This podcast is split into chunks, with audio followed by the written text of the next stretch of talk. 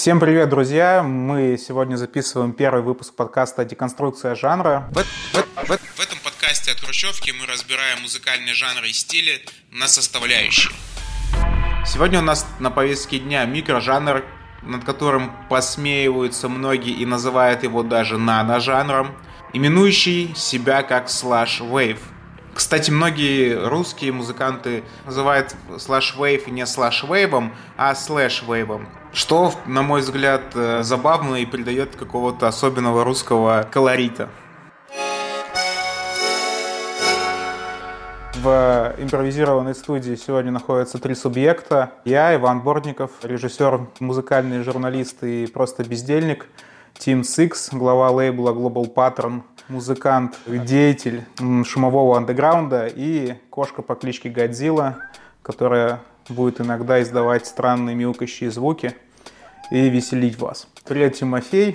Привет.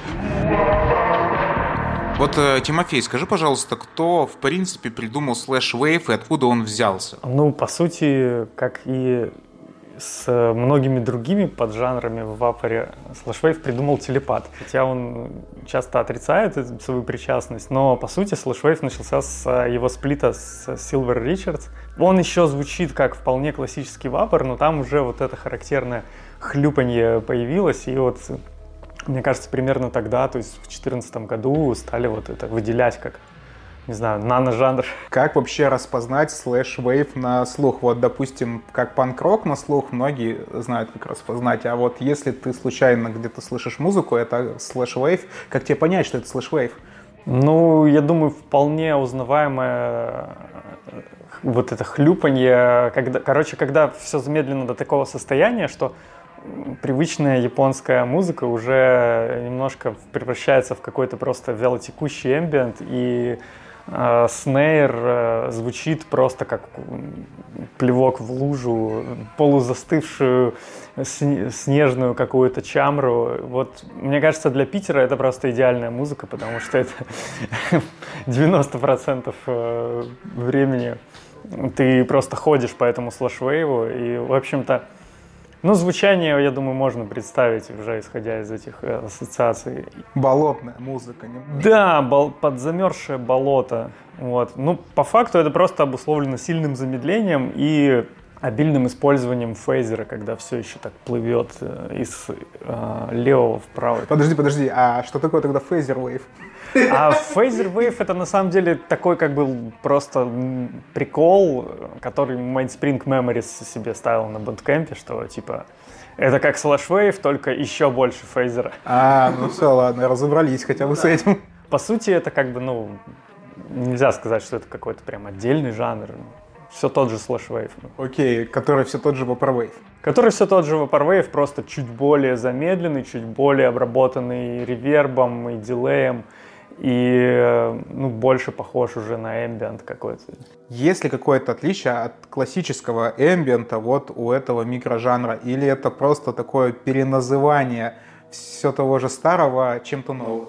Ну, в принципе, весь вапор — это отчасти переназывание старого, но вот те же яйца только в профиль, но Тут как бы прикол в том, что все-таки это сэмплированный материал, и в классическом эмбиенте, как правило, ну, такого не делают. Ну, все-таки люди как-то, если и сэмплируют, ну, как, например, большинство вапорвейверов своим вдохновением называют Boards of Canada. Да. И Boards of Canada использовали много сэмплов, но делали это очень аккуратно, но не делали всю музыку целиком из сэмплов, но они во многом приоткрыли эту дверцу, что типа так можно. Да, по сути, от классического эмбиента или от, от тех же канадских досок это отличается просто тем, что полностью все сэмплировано. Артист только обрабатывает э, трек чужой, а своего, как правило, ничего не добавляет. Сейчас, конечно, уже появился слэшвей, в котором нет сэмплов, но это уже совсем как бы... А слэш вейв ли это?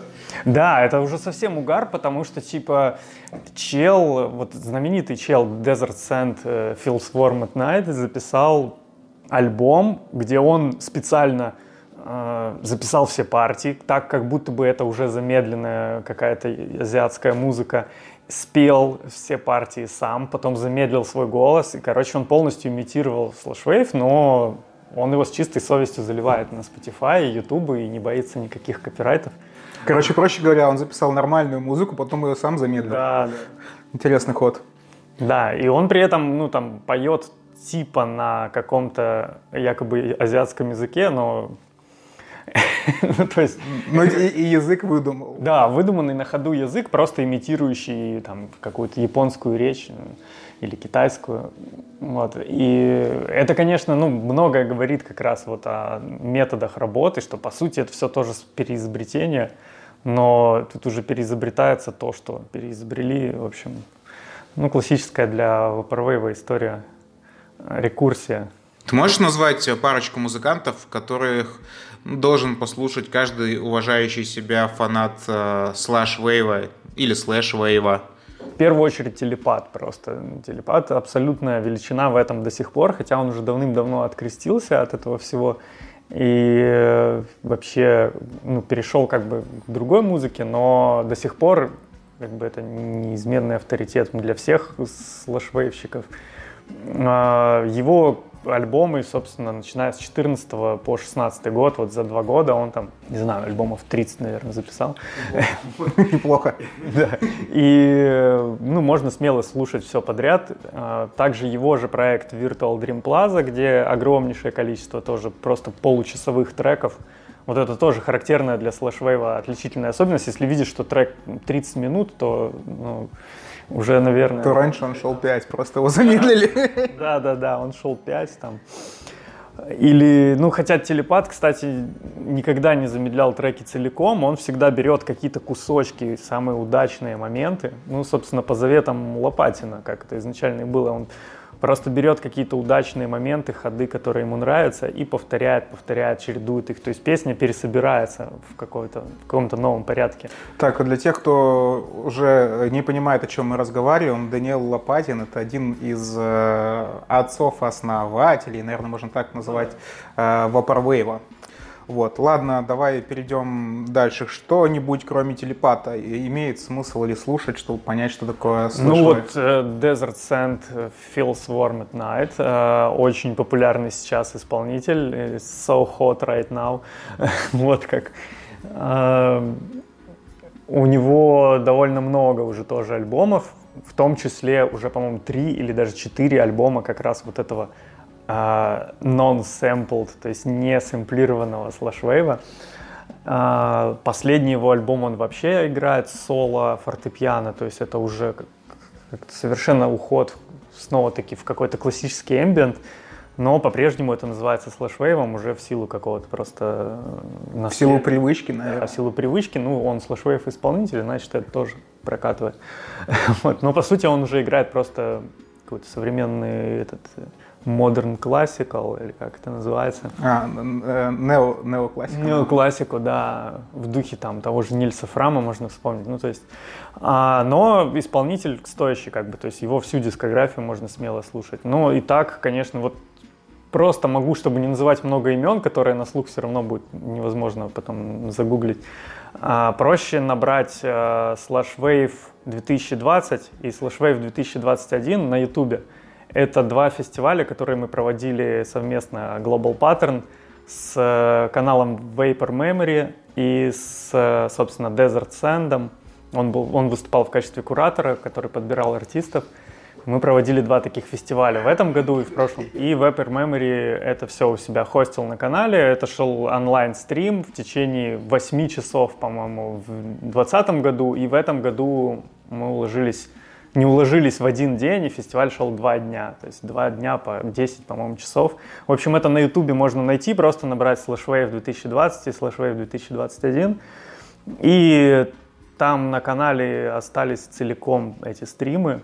Если чекнуть этот стрим, то, в принципе, в нем участвовали все самые топовые на данный момент артисты в слэшвейве. Подожди, слушай, а как это все происходило? То есть чуваки находились где-то там у себя, каждый, и каждый, типа, просто играл сет в стриме в каком-то? Да, правильно? да. Просто все это стримилось в, в один поток в канал Vapor Memory. То есть чуваки не встречались нигде в офлайн? Нет, нет, это абсолютно онлайновая история, как, в общем-то, все Vaporwave фестивали, кроме электрониконов, которые до ковида успели произойти.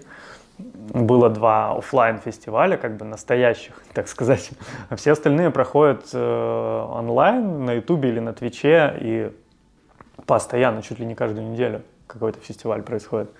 Так, давай вернемся к тем, кого издавал ты. Я напоминаю, что Тимофей у нас э, глава величайшего vaporwave лейбла в России, Global Pattern, и, соответственно, он также издавал Wave артистов. Кого ты можешь э, похвалить из своих а, подопечных? Определенно сейчас вот один из моих фаворитов, так сказать, это Second Sight. Очень крутой артист. Он как бы расширяет снова такие эти рамки классического слаша телепатовского. И он э, делает слаш не из а, японской попсы 80-х, а из какого-нибудь шугейза 90-х э, или из какого-то трип-хопа. Ну, то есть он находит какие-то совершенно непривычные источники для своих треков. Вот, очень сильно растягивает. У него самый длинный альбом, у него, по-моему, длится 9 часов. Это прям Роберт Рич. Ну да, вот он сейчас он занимается альбомом, который будет длиться 24 часа. Называется «Сутки», наверное. Чисто слэшвейв на сутках.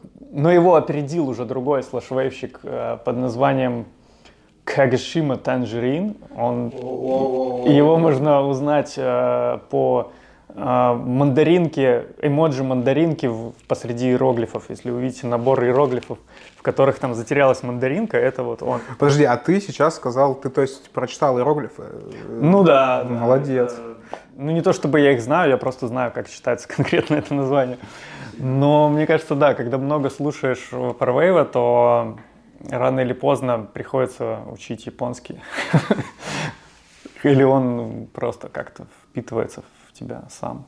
Так вот, возвращаясь э, к чуваку, который записал 24, вернее, запишет 24 часов. Ну, его уже опередил, вот, собственно, этот э, э, мандарин и записал, записал такие альбом на 24 часа, но он снова-таки делает немножко свою разновидность слэшвейва. Его я тоже издавал, кстати. Ну и вообще среди многих э, Global Pattern известен именно как слэшвейв лейбл, поэтому неудивительно, я издавал практически всех, кто этим занимается.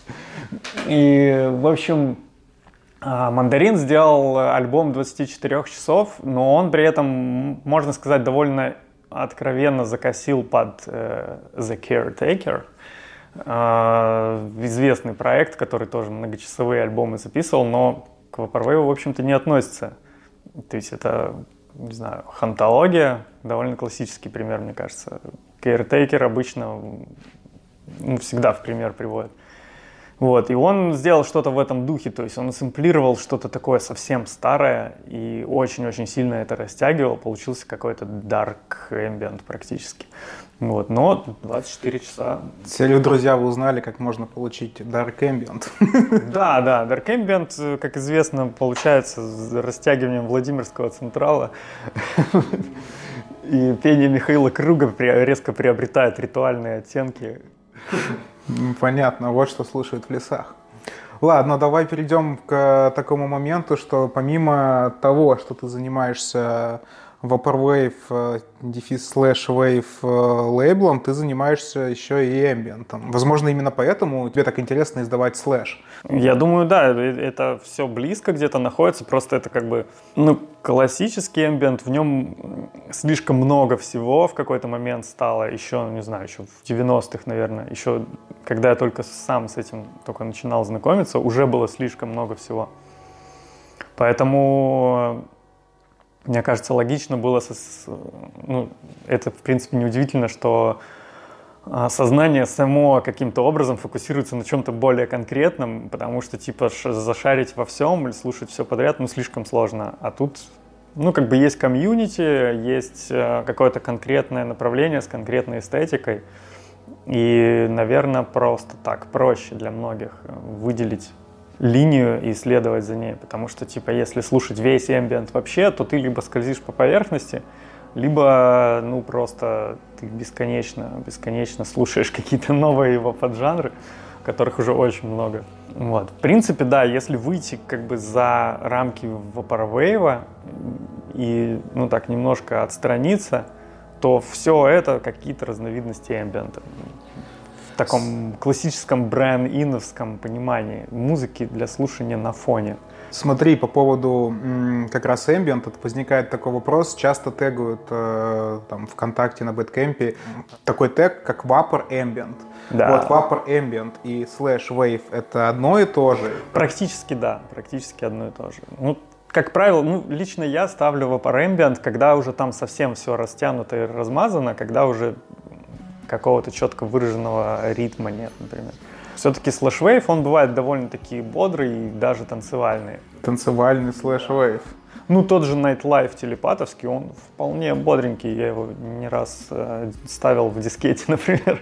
Ну, что там народ крутил, э, сальтухи под него. Ну, саль, сальтухи нет, но периодически, да, там кто-то э, кто-то отжигал, подрывался. Ну, просто э, тот же телепат, он, собственно, и э, как бы уже исследовал все, весь этот диапазон между степенями замедления, и у него есть там треки на 40 минут, где просто только 20 минут интро идет.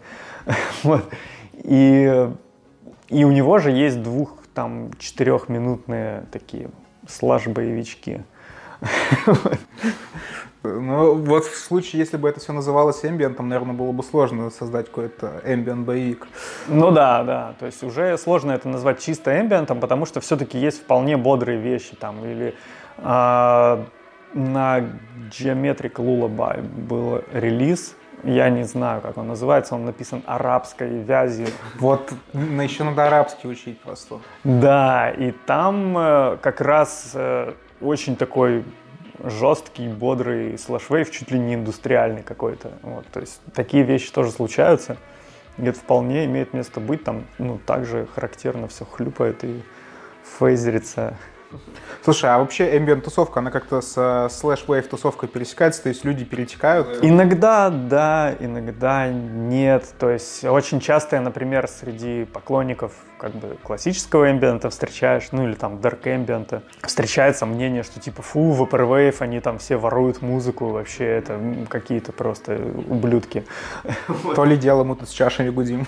Да, да, то ли дело мы тут э, загрузили пресет в свой синтезатор и типа нажали две кнопки. Ну, в общем, все относительно. Если еще больше отстраниться, то это все очень относительно. Поэтому, ну, мне кажется, грани не так явно, как многие ее видят. Но в целом э, часто есть пересечения. Вот недавно, к сожалению, погибший от ковида весьма известный в свое время исполнитель Линс Хевел Virtual Plaza – 27 лет ему, что ли, помню, да, было. Вообще молодой. Очень, молод, очень молодой паренек, но вот что-то так как-то его очень сильно подкосило. Недавно выходил большой трибют ему, и там ребята собрали кучу денег в поддержку семьи, это очень круто, мне кажется, ну, когда комьюнити так... О, не слышал об этом. Он, я его знал э, как раз с двух сторон, как э, одного из пионеров Вапора, собственно, а с другой стороны, вместе, мы с ним вместе издавались на лейбле Cryo Chamber, где он под э, ником Mount Shrine делал такой густой ритуальный dark ambient, абсолютно без всяких сэмплов, то есть все по канонам жанра, на синтезаторах и так далее. В принципе, такие пересечения случаются. Но среди слушателей это, этого я вижу меньше. Слушатели все-таки больше фокусируются на чем-то одном. Слушатели, наверное, в первую очередь привлекает эстетическая составляющая. Да, да. Вот это, кстати, важный момент жанра. Мне кажется, что слэшвейв, он имеет конкретную эстетику. Азиатские женщины в блюре, э, какие-то, ну, все в блюре. Тайские полуженщины. Да, тайские полуженщины тоже в блюре. Фиолетово, розово, синее освещение так называемый bisexual lightning. Ну, это все как бы узнается после там 5-10 прослушанных релизов, ты уже начинаешь считывать это, этот язык как какой-то маркер, что здесь будет именно вот эта атмосфера. Не знаю, это, тут как раз вот что-то неуловимое такое уже появляется, когда э, ты видишь обложку, и ты уже четко знаешь, что там будет именно такая атмосфера. Ну, мне кажется, это естественно происходит в современном э, мире музыки, потому что это помогает фильтровать быстрее. Не вчитываясь в теги, там, не вникая в название, а просто Ну, в общем-то, это старое изобретение, когда ты видишь э, обложку металл-группы, ты понимаешь, что это да, металл. Да, да, да. Откуда вот эта тяга как раз к тайским, азиатским женщинам и все такое? То есть это кто, телепат задал? Да, это определенно его влияние, потому что, ну, все обложки его альбомов ну, были с этими женщинами. И, ну, на самом деле, сейчас это уже воспринимается даже критично, потому что ну, типа, come on, почему только женщины? Почему... Где мужчины? Где мужчины, в конце концов? Животные. Почему женщины, почему только азиатские женщины? Ну, чем хуже женщины, любые другие, вот. И, ну, многие до сих пор следуют этому канону, и вообще, в принципе, многие в жанре просто безбожно косят под телепата до сих пор, спустя пять лет, come on. Недавно был проект под названием «Телепат 2». Вот это, вот это отлично. Это вот же постмодерн как бы. Да, да. То есть чувак даже не стал заморачиваться с тем, чтобы назвать как-нибудь по-другому, просто телепат 2. Ну, сейчас он уже поменял, мне кажется, название. На телепат 3 там. Да, но это было угарно, то есть просто в лоб как бы. И в этом тоже что-то есть, когда вот скопировано прямо в лоб, без такого лицемерия, что типа я скопирую, но немножко по-другому. Где-то он в Твиттере, что ли, так и писал, что типа мне мало телепата, я все заслушал, я хочу еще, я поэтому сделаю вот так. Такой эрзац телепат получается. Да, да, да. Как группа кино да, в известном фильме. В известном фильме это в Шапито Шоу? Шапито Шоу, да. Эрзац звезда. Все живем в эпоху эрзацев. Все тоньше грань, между настоящим и искусственным. За моей спиной храм Христа Спасителя. Точная копия храма, стоявшего здесь, взорванного в 1932 году. Сейчас его восстановили, и эта копия. Ну и что? От того, что эта копия, стал ли этот храм менее святым?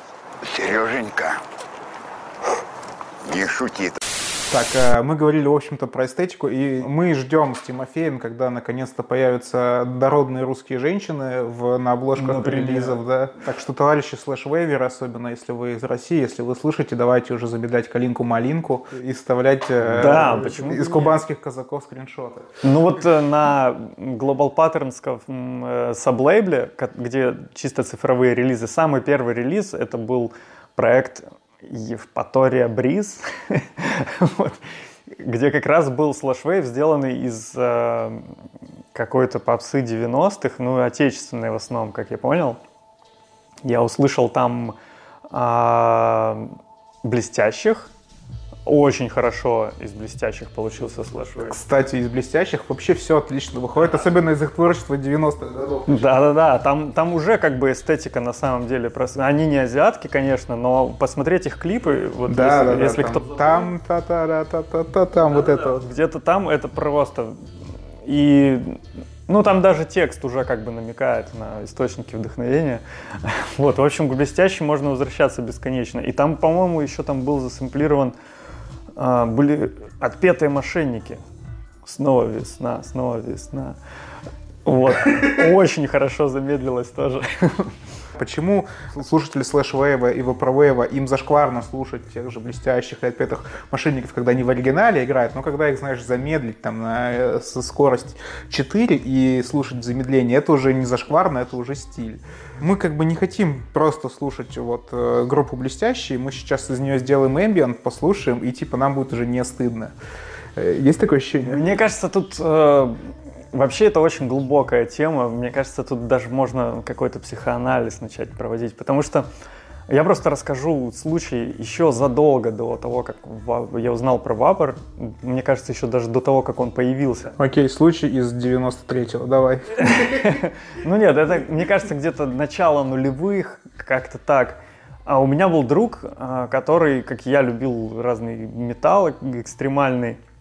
Но в какой-то момент он начал смотреть э, «Шит-парад». Если помните, такая была передача, ну, может быть, помнишь. Ну, конечно, помню. Да, была передача «Шит-парад», где были такие хиты, как «Бетономешалка», например. Вот, и, собственно, мне кажется, с «Бетономешалки» он как-то попал на эту передачу, в итоге он начал ее смотреть, а потом незаметно чувак, к нему как не зайдешь, а он слушает Киркорова, он слушает Игоря Николаева, и уже как бы Ну, то есть он как бы продолжал угорать, вот, как будто бы он смотрит шит-парад, но по факту он уже просто с рутрекера качал дискографию Игоря Николаева и слушал ее от корки до корки. Вот. Мне кажется, здесь кроется какой-то такой опасный момент, что сначала ты угораешь, а завтра ты уже качаешь дискографию Бутырки во флаке. Бутырка во флаке это сильно. Но знаешь, это напоминает как э, такое прикрытие, когда говорят, что есть такая вещь, как постерония. Да, и, да, да, да, это такой типа, а почему вот мы сейчас танцуем под музыку из 90-х и ее срем? Ну, это же постерония. То есть, в принципе, если ты что-то послушал и обосрал, или посмотрел плохой фильм, например, там, который какой-нибудь бэткомедиан обозревал по приколу, ты как бы, в принципе, ты сделал все то же самое. Ты взял, посмотрел этот фильм от начала до конца, не выключил, даже получил от него какого-то удовольствия, и в конце концов ты сказал, да я это типа иронично смотрел, то есть на постеронии. Да. Ну вот это очень интересный момент. Ну, мне кажется, что ну вот лично по своему опыту могу сказать, что я часто еду в такси, да, и классическая ситуация. Таксист слушает, ну, что-то совсем, как бы там, дорожное радио. И я заметил, что меня уже совершенно не парит никакая музыка, вот, вообще. Потому что у меня в голове она уже как-то автоматом начинает медленнее проигрываться, и я уже автоматом слышу какие-то куски, которые можно зациклить, и на которые хорошо ляжет фейзер, и пока этот процесс происходит, я уже приехал и как бы не успел даже напрячься. Я часто водителям ставлю этот бонус за хорошую музыку. То есть, если едешь, слышишь бутырку, то обязательно... Да, вполне, да. То есть, я как-то... Возможно, это какой-то бонус, типа бонусный level прослушивания Vaporwave в течение многих лет, что ты приобретаешь иммунитет к любой вообще музыке и уже совершенно ничего не парит. А, единственное, что может запарить, это многократное повторение. Вот недавно были на юге и ездили в, в экскурсию, и там водитель просто крутил плейлист из 12 песен весь день, пока мы ехали. Вот, и вот это было уже немножко напряжно, потому что, ну, все-таки 15 раз замедлять одну и ту же песню уже как-то в, в течение дня. Еще и в голове. Да, еще и в голове. Короче, грань тонкая между вот этой постеронией и э, искренним наслаждением. То есть вопрос, вообще вопрос вот этого поиска искренности, есть ли она, он, э, мне кажется, пронизывает вообще все жанры сейчас и все вот эти вот э, моменты, вот вроде того же бэткомедиана, да. Непонятно, ты получаешь удовольствие от того, что фильм настолько плохой, что тебе хорошо, или он просто хороший, но в каких-то других координатах, которые относительно твоих координат, ну, превращаются в какой-то типа степ. В случае, мне кажется, бэткомедиана и просмотра конкретно обзора фильма, мне кажется, тут э, зачатки какого-то садизма э, есть, что типа человек смотрит, как э, бьют как какой-то слабый продукт, и ему нравится. То есть, mm-hmm. А вот как ты говорил про вот этого парня, который щит парад смотрел, потом начал слушать Игоря Николаева, вот это гораздо более глубокий, кажется мне, диагноз. Да, да, это... Причем я его встретил спустя много лет и спросил, как бы, как, ну, что, что он сейчас слушает, потому что, ну, у меня там уже прошло 10 поколений разных жанров, которые я успел увлечься и забыть, вот. И он так и слушал Игоря Николаева, Лесоповал, и, в общем, ну, вот всю, всю глубину русской хтони – Возможно, все вот эти таксисты, которые, в общем-то, слушают дорожное радио, они раньше были блэк-металлистами, просто в какой-то момент щит-парад исказил их восприятие. Да, щит-парад — это тайное оружие российских спецслужб. Ну, видимо, да.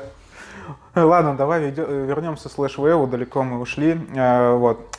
По поводу slushwave артистов э, хотелось бы все-таки определиться с их э, географией. Много ли их здесь? Я вот э, так понял, что их тут довольно много, потому что я натыкаюсь часто на молодых э, vapor -артистов, и они, кстати, почему-то в большинстве случаев как раз делают именно slush, а не классический vapor, на мой взгляд. Может, я что-то как-то неправильно вижу. Э, вот, что ты скажешь по поводу этого? Распространен ли этот э, микрожанр э, в СНГ? Да, вполне.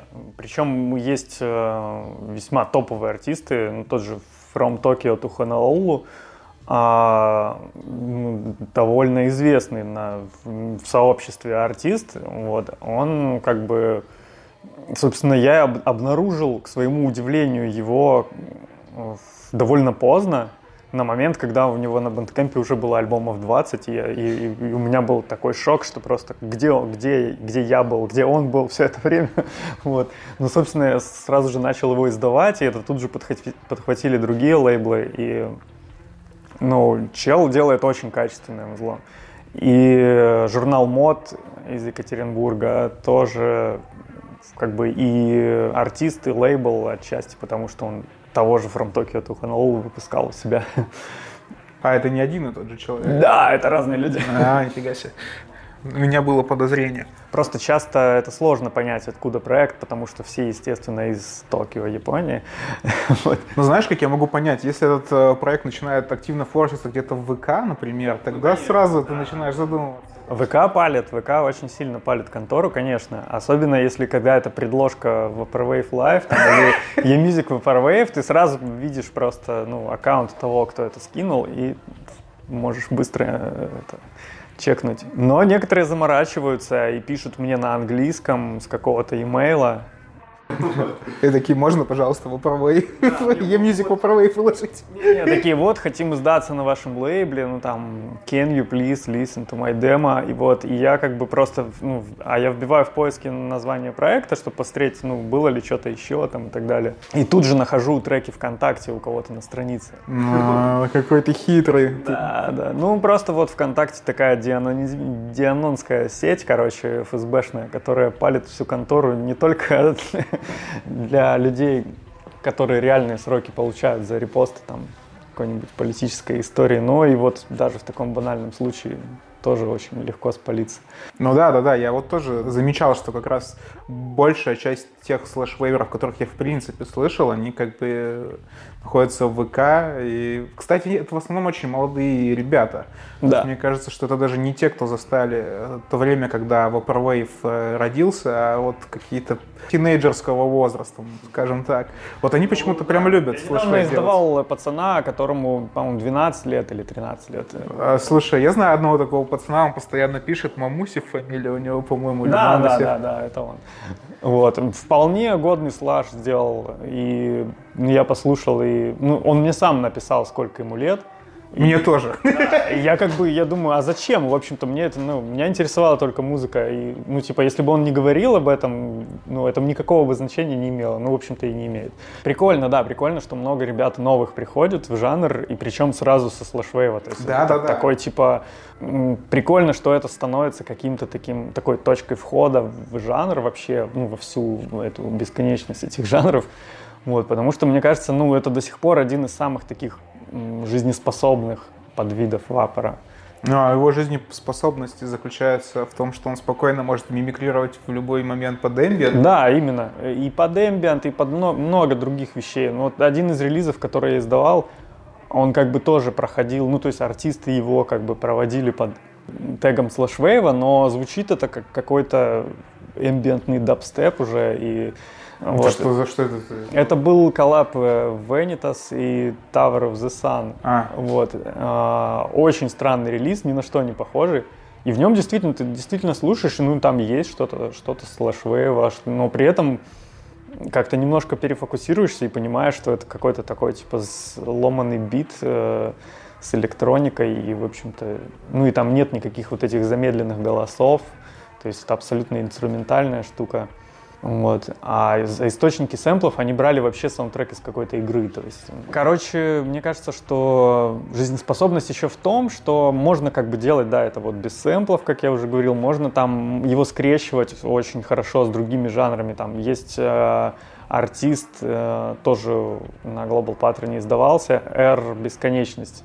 Э, у него очень разнообразная дискография, и там очень часто слаж скрещивается с каким-то хардвапором и полуиндустриальной какой-то электроникой, с техно, вот, и это все отлично дружит, как мне кажется. Ну, Но мне кажется, гул вообще всегда отлично дружит с чем угодно, потому что к нему всегда можно добавить бита. Ну да, да в этом плане это как бы жизнеспособная вещь. А почему не выходят слэш-артисты, мы уже переходим и в принципе к вопросу vaporwave артистов, почему они так неохотно выходят из э, своих комнат и не создают какие-то э, перформансы, ну, как те же самые ambient музыканты или нойзеры, в именно клубах, может быть, каких-то помещениях, знаю, на болотах и на всем остальном. Ну Где, почему они так неохотно выходят в офлайн? Ну, во-первых, мне кажется, потому что мало кто представляет, как это сыграть вживую. Ну, все-таки есть какое-то предубеждение против того, чтобы выйти с ноутбуком и нажимать play.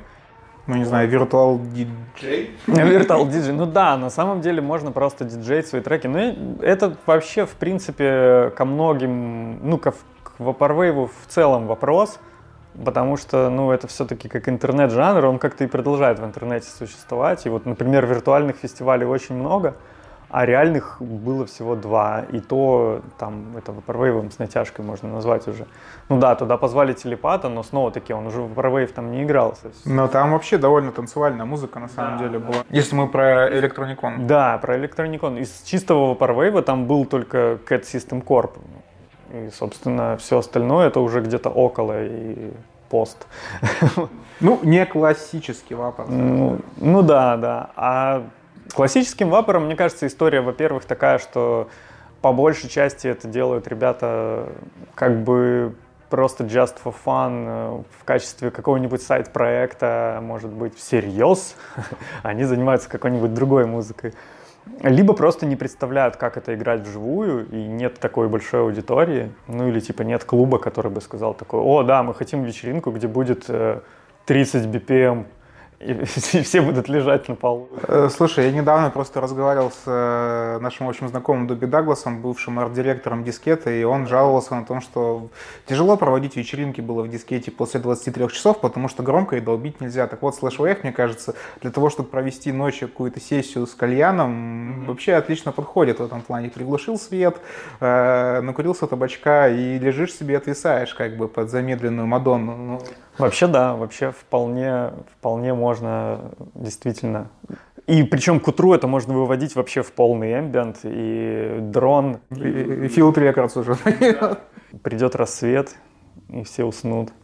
Ну, короче, да, ну, это все можно делать. В принципе, я вижу какие-то перспективы в этом плане, но пока, то есть вот тот же Cat System Corp, до того, как его позвали на Electronicon, я пытался позвать его к нам, собственно, когда дискета открывалась. Вот, и был разговор о том, чтобы, типа, давайте привезем кого-то, вот, прям кого-то крутого, но кто близко, не в Америке, потому что э, в основном-то все в Америке были. Откуда он? А он из э, Нидерландов. Вот, а сейчас он вообще в Финляндию переехал, поэтому... А, вообще близко, да. Очень близко, вот. И, собственно, сейчас, когда он уже поиграл несколько раз и понял, что ему это нравится, а он уже готов приехать, вот когда там типа откроются границы, он готов приехать, я думаю, мы еще вернемся к этому вопросу. Но тогда, типа в восьмом году... В семнадцатом. В семнадцатом, да, в восьмом... Тимофей просто вспомнил свою былую молодость. Да, да, сразу после 2007-го. А, когда я его звал, он э, сказал, типа, а что я буду делать? Такой, я говорю, я, ну, странно будет как-то просто треки свои ставить. Я говорю, ну, можешь взять сэмплер там и ставить кусочки треков и сводить их. Вот. Но в итоге он так и сделал на электрониконе, он просто с сэмплера э, запускал какие-то части своих треков и как бы воссоздавал их в какой-то мере. А сейчас он уже там и на синтезаторах играет, и делает материал без сэмплов. Ну, в общем, пошел как бы в расширение всяких, всяческих рамок. И мне кажется, в принципе, это может быть, даже если это чисто эмбиентная история, проходят же концерты эмбиента. Да, вполне. да. И это можно слушать очень по-разному. То есть не только в кальянных, можно слушать в лесу, например, на open air. Это идеальный формат, когда ты поденсил ночью под какой-нибудь тех, техницо или трансуху, а днем ты лежишь на лужайке и слушаешь какой-нибудь вапор. Мне кажется, вполне, да, возможно. Так что администраторы разных лесов, пишите, звоните Тимофею, он, возможно, устроит там э, офигенный слэшевый фестиваль. Вот, ладно, давай э, перейдем к вопросам более насущным. Если что-то после slushwave а, знаешь, как neo slushwave или еще что-то, это то, чтобы slushwave породил. То есть же есть какая-то, да, эволюция у него. Ну вот ты упоминал человека, который просто начал делать slushwave э, не из сэмплов. Есть что-то дальше идущее вот от этого? Мне кажется, есть но уже в, как бы, да, формате, когда все смешивается со всем, и уже ну, границы размываются, что уже в какой-то момент, мне кажется, это просто будет называться как-то по-другому. И, ну, то есть, например, вот сейчас есть пример, снова-таки, хорошо известного старого под новым названием, это Dreamtone. Недавно выпускал компиляцию этого микро-нано жанра. По сути, это тот же дрон ambient, то есть максимально лишенный вообще какого-либо ритма, ambient для сна. И он произошел из, собственно, слэшвейва, там приблизительно та же эстетика, но почему-то это стали называть по-другому, и почему-то это уже как будто бы какой-то другой жанр, хотя если ты включишь любой дримтон альбом, это будет просто дрон ambient в духе любого дрон ambient. вот. Но отличать его будет разве что как раз вот эстетика. Снова те же обложки, и там цветовая гамма и название треков иероглифами. Ну и, наверное, он будет без э, вкрапления хардвапора и слэшевых боевиков. Ну да, да, это будет чист, чистый просто такой, чистый гул э, с какими-нибудь редкими там, не знаю, сэмплами дождя. Вот. Ну, то есть му- музыка для сна, и это вот стопроцентно описывает этот жанр. И я люблю, например, такое дерьмо. Я обожаю это уже много лет, еще до Вапора это все слушал. Но прикольно, что сейчас это как бы переизобрели, и ребята такие, вау, круто, дримтон, давайте делать дримтон. И ну и там кому-нибудь из них скидываешь, там, типа, какого-нибудь известного дрон-эмбиент исполнителя, там, не знаю, Тром или Матиас Саграсова, и они такие, вау, а такая музыка была 40 лет назад. То есть для этих людей, э, скорее всего, это, видимо, тоже какие-то молодые ребята, для которых это действительно новое, и они действительно только сейчас это изобрели для себя. Поэтому, ну, это все равно прикольно, пусть они потом узнают, что мы изобрели велосипед, но как бы почему бы и нет. Но возвращаясь к тому, типа, что дальше, мне кажется, дальше либо вот такое размывание и переход уже в какие-то другие названия, либо история бесконеч, с бесконечным повторением и воспроизводством вот, вот этих классических телепатовских э, настроений, чем э, ну, многие до сих пор занимаются. И сам телепат каждый раз, когда я ему, там, не знаю, что-нибудь скидываю или пишу по этому поводу, он каждый раз а, просто вздыхает и, или говорит что-нибудь в духе типа «Ребята, ну придумайте что-нибудь новое уже, сколько можно». Слушай, а как тебе такая идея о том, что э, ну, будущее вот именно этих жанров, она заключается в нейросетях, которые просто ты загрузил туда трек блестящих, не те бац, ты что хочешь, Dreamtone послушать из этого или Slash Wave, такой нажимаешь на кнопочку Slash Wave, и она тебе автоматически там, там через 10 э, минут выдает трек на 40 минут. Э, ну, в общем, как студия Артемия Лебедева делает логотипы, да, вот, примерно так же делает тебе slushwave альбомы. То есть не кажется ли тебе, что э, там в будущем надобность самого музыканта для того, чтобы он создавал там тебе условно slushwave или музыку, под которую поспать, она как бы будет не нужна. То есть может просто типа твой ком, программа, приложение в телефоне сделать тот же самый альбом, возможно, даже лучше и по твоим параметрам каким-то. Слушай, ну это уже есть. Э, насчет вапора пока не встречал, но это, в принципе, применимо к любому жанру, можно этот вопрос задать. Не, ну Black Metal, наверное, сложно все-таки. Вот как раз э, недавно попадался, попадался проект нейросети, где чуваки просто скормили огромное количество, правда, не Black, а Dead Metal, и э, нейросеть просто в, в онлайне круглосуточно генерирует э, технодет высочайшей пробы, как мне кажется. Ну, я слушал с удовольствием несколько часов, пока вот э, не понял, что, в общем-то, весь death metal, который я до этого слушал, он вот весь там в какой-то мере присутствует, и э, это же жанр с четкими, с четко описанными границами. Да, ну, типа да. шаг влево, шаг вправо, это уже не death metal. Поэтому нейросеть очень легко ориентируясь по этим правилам, генерирует это все. Но оно, конечно, с некоторым таким глючом, звучит пока что, но мне кажется, это дело техники. И также есть нейросеть, которая, например, Drum and Bass генерирует. Drum and Bass, мне кажется, даже проще сгенерировать. Даже проще вполне. Тоже очень формализованный жанр. Ну и какой-нибудь транс там или техно вообще. Там даже нейросеть, мне кажется, не нужна. вот. Это можно в каком-нибудь облитоне запрограммировать. С Slashwave, дримтоном еще проще. Есть программа Paul Stretch, Воу-воу-воу, все, оказывается, вот как надо да, писать. Да, есть программа Paul Stretch, которая не менялась с какого-то там 2004 года, и которая уже не одно поколение ambient музыкантов использует чуть ли не в качестве единственного инструмента, то есть тебе даже не нужна никакая DAW, э, типа никакой облитон, никакой Fruity Loops, ты просто в Paul Stretch задаешь на сколько процентов надо растянуть трек, и, в общем-то, тот же Tone включаешь, и ты сразу, ну вот я просто уже опытным своим ухом сразу слышу характерные артефакты растягивания полстречем и такой типа, ага.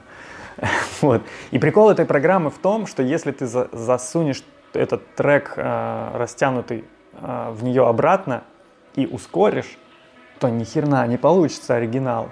Получится какая-то ну, гличевая каша. Гличевая каша, да. То есть он растягивает не, ну, как бы необратимо. Это необратимый процесс, так же, как, ну, не знаю, дрова сгорают, остается пепел. Вот это метафора. Ну да, из, из пепла уже сложно обратно сделать дрова, поэтому вот э, с полстречем это что-то фундаментальное, какое-то такое нарастание энтропии, что растянутой музыки всегда становится больше, чем музыки оригинальной. Слушай, ну вот э, как раз возвращаясь к нейросети, все-таки ты говоришь о том, как это сделать артисту. Все равно типа, у тебя есть вот в этой э, схеме там с этой программой, что типа есть человек, э, который делает это и потом уже отдает слушателю. То есть ну, есть да. посредник, то есть не, не автомат кофе, который делает кофе, а есть человек, который включает автомат кофе, чтобы ну, сделать кофе. Дело, мне кажется, просто ну, какого-нибудь энтузиаста, который это оформит в виде там веб-интерфейса удобного типа drag and drop э, your track here. Ну да, да, да. Вот, перетягиваешь трек, нажимаешь, э, ну, выбираешь количество процентов. Ну, то есть это все можно, да, реализовать легко. Почему это никто до сих пор не сделал, не знаю. Ну, надо сделать просто тебе на лейбле Global Pattern, вот э, выпустить Global Pattern э, Virtual, как бы, и просто херачить, типа, назвать нейросеть как-нибудь, и она пусть выпускает Но, понимаешь, все-таки возникает такой момент эстетического выбора. Человек, мне кажется, все еще актуален в плане именно эстетического выбора, потому что машина такой выбор не может сделать. Потому что, ну да, машина может выдать тебе там тысячи результатов, 10 из которых будут звучать действительно прикольно а остальные 90 будут звучать менее прикольно, потому что, ну, все-таки не всякий трек и не всяко растянутый получается клево. Вот, иногда получается просто растянутое говно, как бы, которое, ну, не прикольно слушать. Но на это тебе э, инженера нейросетей скажет, что дело времени, нейросеть же тоже учится. Да, да, да. Вот здесь, конечно, да, но все-таки вот этот вопрос э, эстетического выбора, его сложно как-то формализовать. И вот как бы придать вот это характерное звучание. То есть, ну, можно растянуть что угодно, любой жанр музыки, но почему-то только из, э, ну, только при конкретной обработке и при конкретной степени растяжения ты получаешь именно вот эту вот там телепатовскую атмосферу. Почему-то применив все то же самое там к какому-то другому треку, даже того же жанра, почему-то этого не получается. Ну, то есть я сам это делал, там берешь альбом какого-нибудь японца, давно забытого там из 70-х, и замедляешь один трек, идеальный слэшвейв, просто вообще. Замедляешь следующий трек в этом альбоме, не работает. Вообще не то. Просто ужасная какая-то долбиловка и ну, типа, какие-то неприятные частоты лезут, и ты понимаешь, что либо это нужно очень долго ковырять, чтобы из этого что-то получилось, либо просто проще найти трек, который в общем, ты еще веришь в человечество. Да, я верю в человечество, я верю, что роботы как бы могут много заменить, но вопрос эстетики это как раз вот тот момент, который, как мне кажется, может спасти нас от постмодернизма. Потому что в бесконечной вот этой самоиронии и постиронии, и в том, что типа, ну, это прикольно, потому что это плохо, а плохо это потому, что это прикольно.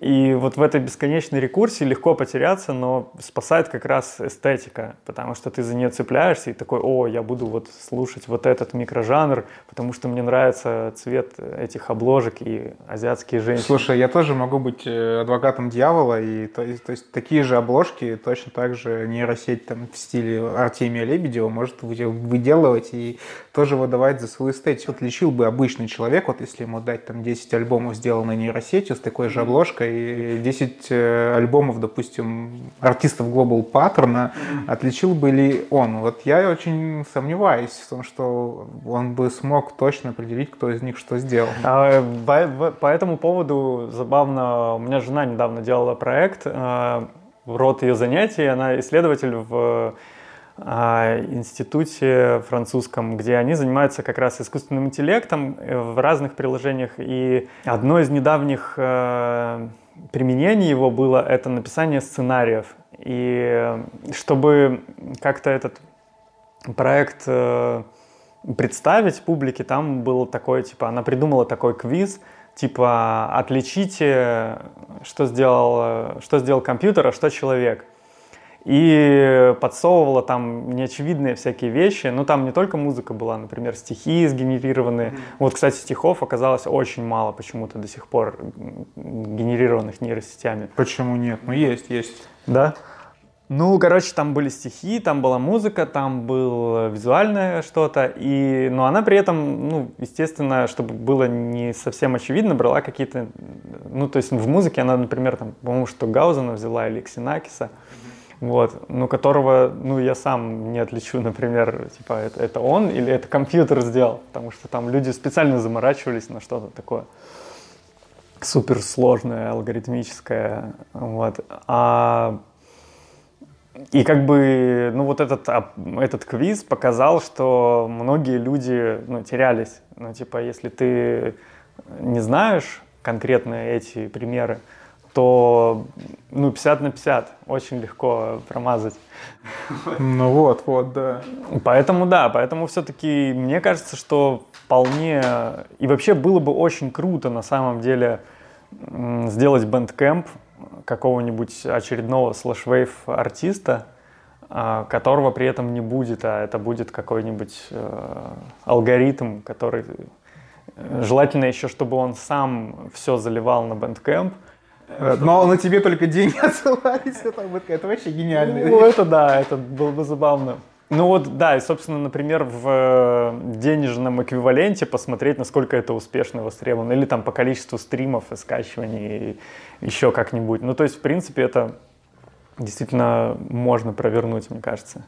Но это получается как бесконечная машина по производству всего. Да, мне кажется, это хороший способ э, майнить на бэндкэмпе. Потому что... В общем, если вы хотите разбогатеть, берите эту идею. Осталось дело за малым. Разработать алгоритм. Что реально в какой-то момент, когда вот я только, ну так, въезжал в Vaporwave и э, начал активно использовать Bandcamp, а, я офигевал, насколько много вот этих вот иконочек, э, купивших релиз отображается на каждом релизе, даже самом, казалось бы, ничтожном. Вот. Но там что-то очевидно, там вообще с полпинка замедленное, и все равно там было несколько сотен поддержавших, и я думал, вау, почему все эти люди это покупают? И, возможно, на самом деле это не, не покупал, а артист просто раздавал бесплатные коды на скачивание. Такое тоже может быть. Но... А, кстати, поднимается же, да, в рейтинге? Нет, вот, кстати, Bandcamp чем отличается, что это такая анархическая платформа в этом плане. У них нет никакой системы ранжирования. У них есть какой-то Не, топ. есть, есть. Как в топ попадают? Да, у них есть топ и бестселлинг.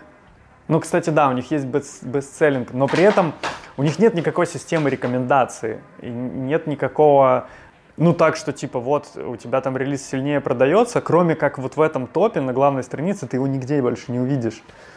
То есть он не будет выходить чаще в поиске, э, в Гугле там где-нибудь.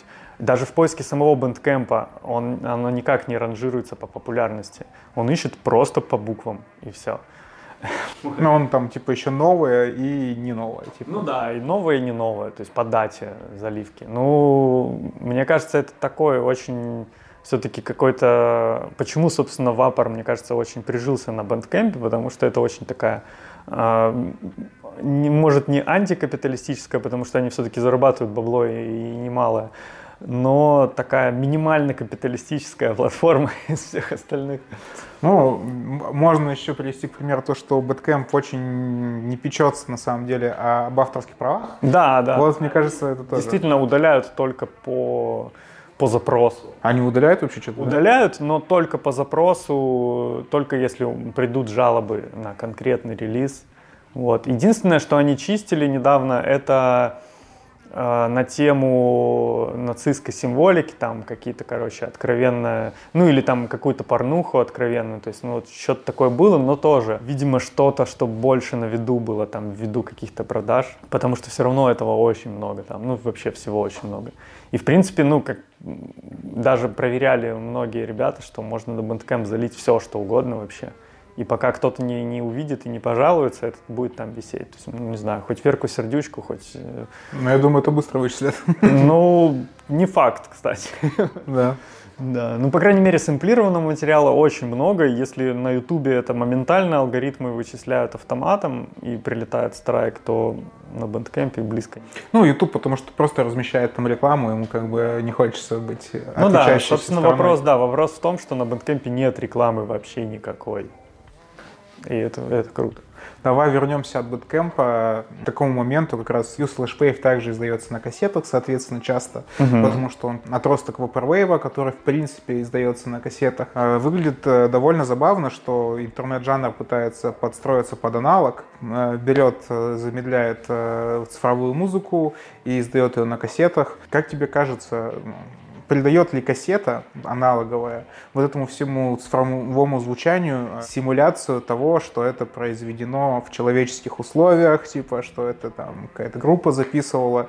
Э, не покупает ли человек кассету именно для того, чтобы ощутить человечность, вот эту вот искренность поймать как раз? Мне кажется, покупают именно для этого, но немножко из другой, ну, из другого контекста это скорее не потому, что типа это какой-то, как будто бы на самом деле что-то, а скорее потому, что э, просто хочется приобщиться э, к самому артисту. То есть почему, например, высоко ценятся кассеты телепата, да, потому что в свое время он создал этот загадочный мистический образ какого-то типа суперанонимного чувака с какими-то очень интересными э, образами. Ну, как будто бы покупая кассету, ты немножко ближе к разгадке вот этой э, тайны. И, в принципе, это сохранилось в том ключе, как, ну, как и в любой DIY-культуре, что зачастую ты покупаешь напрямую у артиста там, или у лейбла, который ну, так или иначе тоже напрямую с артистом коннектится. И это все, ну, такое часть э, присутствия то есть этот обмен, э, он э, дает ощущение, что да, что ты реально с реальными людьми взаимодействуешь. В этом плане даже есть какой-то такой э, переломный момент, как мне кажется, потому что Вапор совсем ранний, который как раз был преимущественно цифровой, он создавал ощущение чего-то такого, вот, где нет автора, то, о чем ты говорил, чего-то такого, что появилось в сети каким-то мистическим образом само по себе какой-нибудь интернет-клаб, э, например, а, это что-то такое, типа музыка из какого-то офиса, но супер странно звучащее, вот, с какими-то супер странными артефактами, гличами. И это звучало очень загадочно, и к этому нельзя было прикоснуться. Ты мог скачать это на бэндкэмпе, но это ничего не дает, как бы.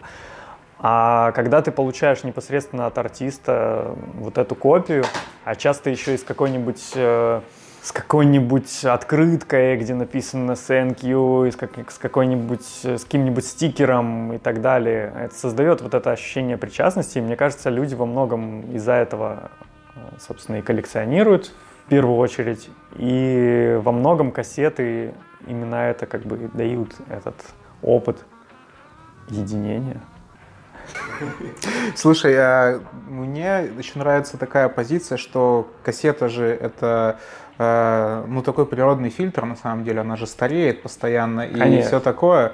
И получается, что любая музыка, записанная на кассету, через пять лет э, будет звучать совершенно, ну, по-другому. То есть, э, соответственно, тот же самый Flash Wave, записанный на кассету, он может быть еще более э, тягучим Да, или еще да. более размазанным. Но вот в силу как раз специфики звучания, многие эти жанры, они на кассете звучат еще лучше, потому что кассета каким-то своим там образом компрессирует это, заш- зашумливает, сатурацию дает и такие э, эффекты, которые, в общем-то, этой музыке только к лицу. И поэтому, ну, то есть я лично, например, очень часто делаю так, что я за- записываю что-нибудь там на синтах или чисто в цифре, и записываю это на кассету, цифрую обратно, и тогда уже выкладываю в интернет. Потому что кассета дает как бы вот этот финальный штрих э, какой-то какого-то именно вот этого звучания. Короче, она придает э, жизни чему-то цифровому, по идее. Да, да, можно так сказать вполне, потому что, ну, если так разобраться, чуваки берут с Ютуба какое-то старое музло, а, скачивают его с помощью сайта типа там YouTube, то MP3, В, в качестве 192 В КЛБ. качестве, Да, 192, а то и 128. Потом еще и это растягивают, то есть еще больше артефактов появляется. Потом это, конечно, обвешивается там всякими ревербами, и от, от чего это все от чего это все блюрится, и получается как бы такой, ну, типа, как будто бы не было ничего. Как будто бы так и должно быть. Но это как когда воруют фотографии со стоков, в фотошопе с них эти ватермарки, ватермарки стирают. А, да-да-да. Вот, так, примерно то же самое. Ты как бы этим, э, этой, этой реверберацией, этой кассетой, вот этим всем шумом пленки, как будто бы стираешь вот этот э, цифровой след, и создается симуляция того, что да, как будто бы это не из интернета, а как будто бы это вот откуда-то непонятно. А вот э, почему, в принципе, человеку вот сейчас как в мире стримингов вот так важно, на твой взгляд, э, чувствовать, что это что-то не из интернета? Это не есть ли это как раз поиск вот этой искренности, которую все так ищут э, и называют метамодерном или еще чем угодно? Ну да, да, мне кажется, в этом есть доля правды. Про метамодерн не скажу, это довольно, конечно, такая расплывчатая вещь, но, возможно, в этом как бы и, и фишка, что это что-то такое расплывчатое, что-то вроде эстетики. Потому что эстетику тоже сложно определить. э, Ну, можно назвать какие-то маркеры, но все равно это как, типа, это какой-то вайб, Ой-ой-ой, вот это слово, вот это слово. Да-да, я просто вспомнил, э, э, недавно пересматривал мультик Major Laser, Ага. и э, там много про вот этот ямайский, все вот эти жанры, даб, и про этот вайб, что он как бы, ну, это какая-то, не знаю, космическая сила, но вот, в общем, вся эта философия там ямайских э, планокуров, она, в общем-то, сохраняется в вапорвейве в той или иной мере, ну и вообще, мне кажется, в современной музыке очень часто проскальзывает эта мысль о том, что, ну даже не мысль, а как раз вот это чувство, что ты как бы не можешь это описать словами, ты просто вот, вот когда ты возьмешь кассету и послушаешь, тогда ты поймешь. Ну типа нельзя это описать, пока ты это не попробуешь. Это примерно как с наркотиками. Так, э, про- программа уже вошла в рейтинг 18+, потихонечку. Да, да. Но это ни в коем случае не пропаганда наркотиков, но просто это можно сказать то же самое, например, про сон. Да, ну нельзя писать, что такое сон, пока не поспишь. Э, Великие метафоры, часть вторая. Если бы был человек, который никогда не спал, было бы сложно ему объяснить, что такое спать. Машины не видят снов. Да, машины не видят снов. Если машины видят сны, то они похожи на Wave, как мне кажется. Цифровые э, и замедленные. Да, пере- пережеванные данные из окружающего человеческого мира. Просто э, возвращаясь к вот этой идее о том, что как раз это поиск новой искренности и все вот эти ужаснейшие философские теги, которыми козыряют 18-летние девушки, вот, когда с ними общаешься. Э, так вот, эм, физические носители, на мой взгляд, возможно, последний оплот реальности, что ли. Вот, уже появились стриминги, тебе уже машина выбирает музыку, через 10 лет эта машина будет эту музыку писать, которую ты будешь выбирать, и все, что тебя как бы связывает, собственно, с чем-то человеческим, это какие-то старые э, добрые носители, которые имеют имеют возможность испортиться и, соответственно, э, вносят в этот э, мир нулей и единиц э, что-то, что невозможно предусмотреть. И вот что-то, что невозможно предусмотреть, как сны, например, или еще что-то, это вот есть, собственно, искренность. Согласен вот ли ты со мной или нет?